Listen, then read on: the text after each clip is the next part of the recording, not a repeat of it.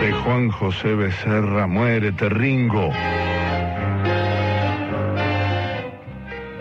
Yo me entero de lo que pasó con Ringo en la sede de Huracán un sábado. Entra Canario así y empieza a mirar. Nosotros esperábamos que dijera algo, aunque sea buena. Y él meta a mirar, se prepara para hablar, pero no le sale la voz. Hasta que le sale y dice, lo mataron a Ringo.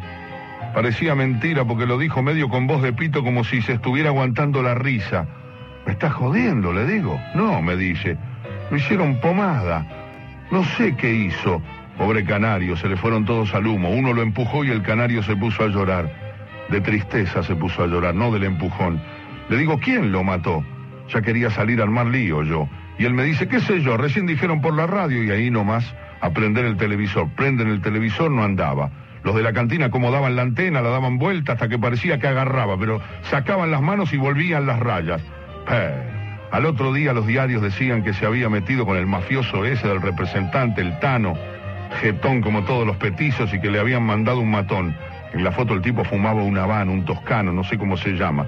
Parecía que Ringo salía con la mujer, pero el otro día salió que no, que lo mataron porque había, se había llevado plata, le habían encontrado los bolsillos llenos de guita. Mentira. Yo me acordaba de cuando Ringo sacaba el billete más grande que tenía en la billetera y nos decía, qué sé yo, me decía a mí, ¿no? Digamos, ¿sabe cuánto tengo de esto? Tres mil de esto tengo. Tomado, al otro día mi mujer mira el diario, deja la plancha y me dice, se estaba quemando una manga con la plancha y ahí me dice, eso le pasó, ¿sabe por qué? Por andar haciéndose el vivo. ¿Qué vivo? Le digo. Si es vivo no lo matan. Tenés razón, me dice, chinchuda. Claro que tengo razón. O vos lo conoces a Ringo, le dije. Digamos que tenía razón yo. Digamos, ella no lo conocía, Ringo, yo lo conocía. Así que, ¿por qué no te embarcás? Me pregunta la yegua. Y yo hacía una semana que había vuelto de las Canarias. Todavía se me movía el piso. Así que le digo, ah, sí. ¿Y por qué no te embarcás vos? Dale, embarcate vos, que yo plancho. Capaz que hasta conseguís novio. Y ella me dice, maldita la hora en que me casé con vos. Está bien, le digo yo, tenés razón, maldita la hora. Maldita la hora en que yo me casé con vos, le digo. Y al yo se lo digo fuerte para que escuche bien. Todas las discusiones terminaban así. Después Ringo llega como a la semana porque el hermano lo va a buscar y le hacen llenar no sé cuántos papeles, llega Ringo y lo llevan al Luna Park para hacer el velatorio. El día que fui yo, la cola llegaba hasta el Sheraton. Entro y lo veo. Blanco, pobre Ringo, con los bigotes, los mostachos, tenía la cara como si estuviera haciendo fuerza. Yo me dije, seguro que sufrió. Y un tipo que estaba al lado de mí, un cajetilla, me dice, ya lo creo, ya lo creo. Tenía pinta de promotor. Uno al lado mío decía que era el dueño del Luna Park, pero no creo porque yo lo había visto en alguna foto y nada que ver. Ahí se escuchan unos gritos. La gente que se movía, atrás, atrás, grita uno. Y la gente empieza a correr como una, una avalancha. Se armó un lío bárbaro. Un cafetero voló con termo y todo y le pegó en la cabeza un vigilante. ¿Qué te pasa, Palito Ortega? le dice el cana y empieza, cuidado, correrse. Yo lo miro y le digo, para un cachito, ¿dónde quiere que me meta? Miro así y lo veo a la nuce. Viejo estaba, mal. Lo veo a la nuce y del otro lado aparece un pariente de Ringo. Viene caminando, rodeado de vigilantes. Cara de culo. Por eso pensé, este es un pariente. Se para delante del cajón, escucha lo que te digo, y le dice, levantate, Oscar, levantate que llegó el jefe y a mí me salió de adentro, mira que se va a levantar. Es un honor, le dice el tipo, y la nuce le dice, lo siento mucho. Y uno, que estaba detrás de mí, dice, sentí mucho, la que te puso Perón sentís vos. Y la nuce lo escucha y mira justo para donde estoy yo, pero el tipo se esconde, entonces me ve a mí. Me clava la mirada el viejo, no sé, habrá pensado que era un colimba yo. Entonces le digo, digamos, del miedo general, pero él no dice nada, me mira nada más fijo, a lo tú Sam cuando mira una gallina. Al otro día lo llevan a Ringo al cementerio. Yo me quedo a ver cuando sacan el cajón y los coches con flores. Empiezo a contar y cuento 18 Fairlane, Rambler, no sé lo que eran. Al rato viene el canario y me dice, ¿viste la cantidad de autos con flores? Sí, le digo yo, 18, no, ciego, me dice. 21, ¿qué estás mirando? No sé, le digo. ¿Qué, qué, qué, qué? ¿Qué, tiene que ver que no sepa la cantidad de auto? ¿Qué va a resucitar? Digamos, ¿qué me importaba a mí? Entonces me dice, no sabes lo que me enteré. ¿Qué te enteraste? Que murió Gardel, me dice. No te hagas el idiota, le digo, respeta. nos empezamos a reír de los nervios. Al final, digamos, en los velorios uno se ríe. Hay gente que se agranda en los velorios, se agranda porque se salvó de ser el muerto. El canario estaba tentado, me daba vueltas como una mosca, un hincha. En una de esas viene y me dice, me dijeron que la mina del mafioso era una viejita paralítica. Habla más bajo, le digo. Habrá salido este con ella, yo lo miro, le digo, ¿en serio me estás hablando? Sí, te estoy hablando en serio. Si se levantó minas del mundo del espectáculo, no sé cuántas minas, todas buenísimas, se va a hacer matar por una señora. Entonces el canario me dice justo cuando pasan unas motos para acompañarlo a Ringo, yo no lo podía creer que el tipo estaba muerto, entonces me dice, ¿vos con cuánta gente saliste así, grande, qué sé yo? Bueno, dejaba, callate. Es tarado, el canario es tarado. No le di más bolilla. Como a la semana cae un gordo huracán. Yo no estaba, pero no lo conocía nadie. Un meterete, digamos. Uno de los hermanos Gavilán me contó que dijo que lo había visto a Ringo donde lo mataron. Gavilán decía que Ringo estaba de pie, de, qué sé yo, eh, hacía los mandados, dicen, que se tenía pica con un guardaespaldas del mafioso, el que dicen que lo mató, que una vez había boxeado con un oso, que era un referí de, minas que peleaban desnudas, deben ser esas luchas en el barro donde las minas se tocan todas. Eso escuchó uno de los gavilán de este gordo que no sé quién es. El gordo dijo que, que a la señora del mafioso, la que era paralítica, le decía mamá, como le decía la madre, pobre vieja. Cuando peleaba Ringo, la vieja no escuchaba la radio ni nada porque sufría. Ringo terminaba la pelea y la llamaba por teléfono. Estoy hablando de la vieja, de la mamá. No le decía una palabra de la pelea. Cuando recibía mucho contra el Goyo o algún otro aguantador, me decía a mí que la llamara. Dominga le decía yo, Oscar manda a decir que se quede tranquila. Y ella me decía, ¿dónde está? ¿Está vivo?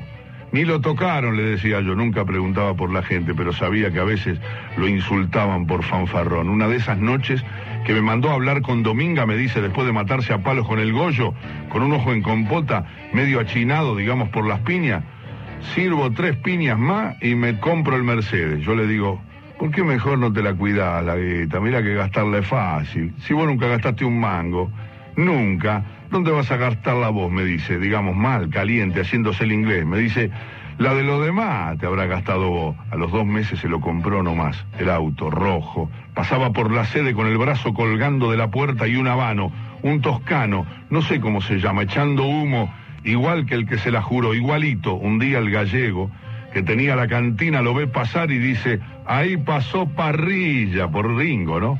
¿Por qué parrilla? Le dijimos, grasa y humo, contestó.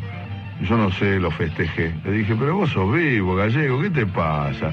¿Por qué no se lo decís a él en la cara? Mejor cerrar la boca porque te la voy a cerrar yo, me dijo el gallego. Claro, le digo, pero, pero escúchame, bueno, bueno, me dice el gallego, pará, y me quería agarrar. Bueno, las pelotas, le dije yo. Y a mí no me toques porque te hago tragar los dientes postizos. ¿No ves que hablas como Bonavena? Me dice el gallego pensando en que yo no lo había escuchado. Lo sigo, lo agarro del cogote, pero un gavilán y mi hermano me lo sacan. Yo les digo, déjamelo, déjamelo. Pará, me dice mi hermano. ¿No ves que es una joda? El gallego decía que yo hablaba como él, pero la verdad es que él hablaba como yo.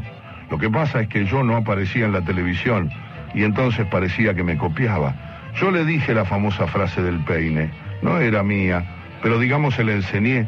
Yo entro un día a cortarme el pelo en la peluquería del parque en verano y escucho una conversación. Uno de los que estaba esperando le dice al otro, ¿te vas de vacaciones? Sí, le dice el otro. Al patio de mi casa. ¿Qué? Dice, ¿no te dan? No, sí que me dan, le contesta el otro. ¿Pero dónde voy a ir si ando pelado? Y ahí el otro le contesta, es como darle un peine a un pelado. Claro, digo yo, para hacerme el simpático. ¿Para qué se lo dan si no sirve para nada? Cuando me lo cruzo a Ringo a los dos o tres días, lo veo medio renegado. Ya era campeón argentino y me dice, estoy podrido. Vos estás podrido, le digo yo. ¿Y cómo tengo que estar? Y Ringo me dice, me tienen podrido, hace dos meses que no cobro un mango. Sí, le digo yo. Pero sos campeón nacional, sí, me dice. Pero ¿para qué me sirve si ando seco? ¿Andás pelado? Le digo yo. Pelado, pelado, me dice Ringo. O sea que sos campeón pero andás pelado, le digo. Sí, me dice. O sos idiota. Entonces sos como un pelado con un peine. Sí, un pelado con un peine. Sí, le digo. Claro, me dice. Como a los dos meses antes de la defensa contra un negro que no me acuerdo cómo se llamaba, prendo el televisor y aparece Ringo Bonavena. Un periodista, el narigón del 7, le dice, ¿te sirve la experiencia para esta pelea, Ringo? Y Ringo lo mira y le dice, ¿sabe qué pasa? La experiencia es un peine que te dan cuando te quedas pelado. Yo le digo a mi mujer, eso se lo dije yo. ¿Qué, querés que te aplauda? Me dice. Qué bárbaro. Está bien, le digo, no dije nada. Un día viene y me dice, ¿sabes que hay una mina que está conmigo? La mina era vedette. Salía desnuda en el teatro y él, como ya era famoso, tenía un número y hacía unos chistes en el escenario. Y vos cómo sabés? Porque me lo dijo. ¿Qué te dijo? Que está bien conmigo. Y entonces empezamos a salir. Sí. A la otra semana aparecen las revistas La Bella y la Bestia. La Bestia era Ringo. Estaban bailando en un boliche, meta franela. Ringo tenía esas poleras que usaba para que se le marcaran los músculos y una cadena gruesa tenía arriba. Después de eso cayó a la cantina, se sentó con nosotros, juntamos dos mesas, así cabíamos todos. Pasan los minutos y nadie dice nada, hasta que mi hermano le dice, digamos medio tímido, che, ¿y aquella? No me hablé, dice Ringo. Que no te hablo, dice, no, terrible, bárbaro, la pasamos divino. ¿Viste cómo es? Y el canario se puso colorado y le preguntaba si gritaba. No, no, no gritaba, no quiero hablar más. Digamos, era la época en que aparecía todos los días por televisión. Cantaba muy mal, pero cantaba.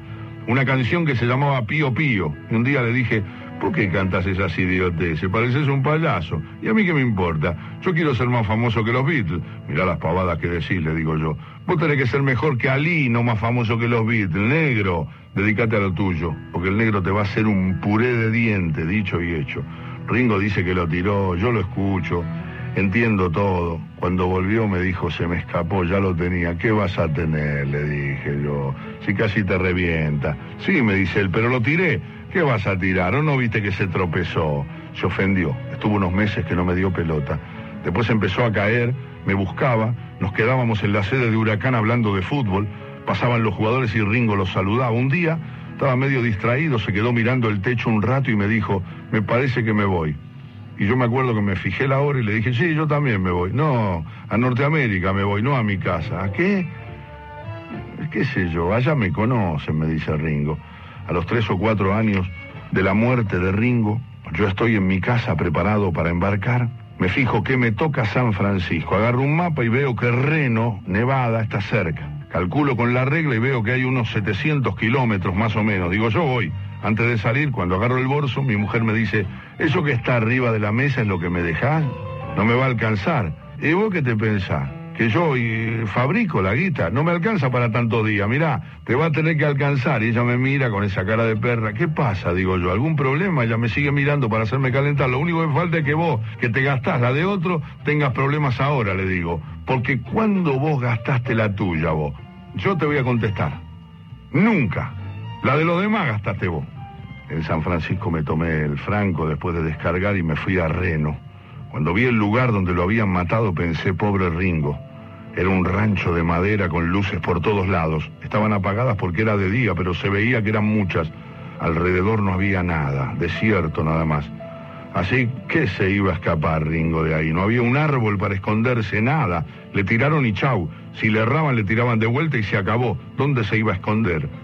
Por ahí veo un bar y me meto. Entro y no entiendo nada. Espero un rato y escucho que alguien habla castellano. Era una cubana, pero hablaba raro. Ella me dijo que era cubana, una negra trompuda. Así que tú eres argentino, me dice. Pues ¿qué va a tomar mi amigo? Y le pregunté si sabía algo de Ringo y me dijo, oye mi amigo, te vas a contar con que allí para allá aquí no se ve ni se oye nada del Ringo. Yo le pregunto si sabe algo y ella me dice, todas cosas que se dicen, más nada que para hablar. ¿Qué se decía? dije yo. Pues que peleaba con oso y otra fiera, pero tómate algo que para luego es tarde, me dijo. Yo tomé una cerveza, una porquería, y le seguí preguntando por Ringo. ¿Boxeaba? Le digo yo. Lucha, no voceo, chico. Toco nombres raros, el forzudo, el atila, el ogro, dice ella. Vos sabías que peleó con Ali, con Joe Frazier, le digo yo, digamos para que vaya teniendo una idea. Tú dices que Ali, Ali, Ali Baba, dice, me dijo, porque mi memoria no es perfecta. Y yo le digo, ¿y por qué lo mataron? Negocios sucios, me lo dijo en inglés, dirty business. Me dice, ¿qué? Le digo, ¿por qué no hablas en cristiano? Entonces me dice, cosa fea. Salía con la mujer esa. La negra no entendía lo que quería decir, le hice un gesto, así que le tuve que hacer la seña con los dedos para que se diera una idea. Pues Salis paralítico, no, no puede, chico. ¿Qué dice? ¿Qué no puede? Le digo yo. solo puede hacer algunas cosas. ¿Y vos cómo sabés? Le digo. Todos la conocen. Eh, La historia es famosa en Reno, lo era antes de su diabetes. Tu Ringo le daba la insulina a su mamá, como le decía a él, y me acerco y le digo, escuchame una cosa, ¿vos viste cuando lo mataron? No, me dice, pero dicen que el hombre del show lo corría. ¿Y qué decía? Le digo. Pues se le escuchaba decir, pará, loco, tú sabes, help, help, pedí ayuda. Y antes de dejar de hablar dijo, mamá. Y el que le tiraba, el que le tiró, che, ¿qué le decía? Le pregunté yo. Pues lo que le decía siempre en broma, muérete, Ringo.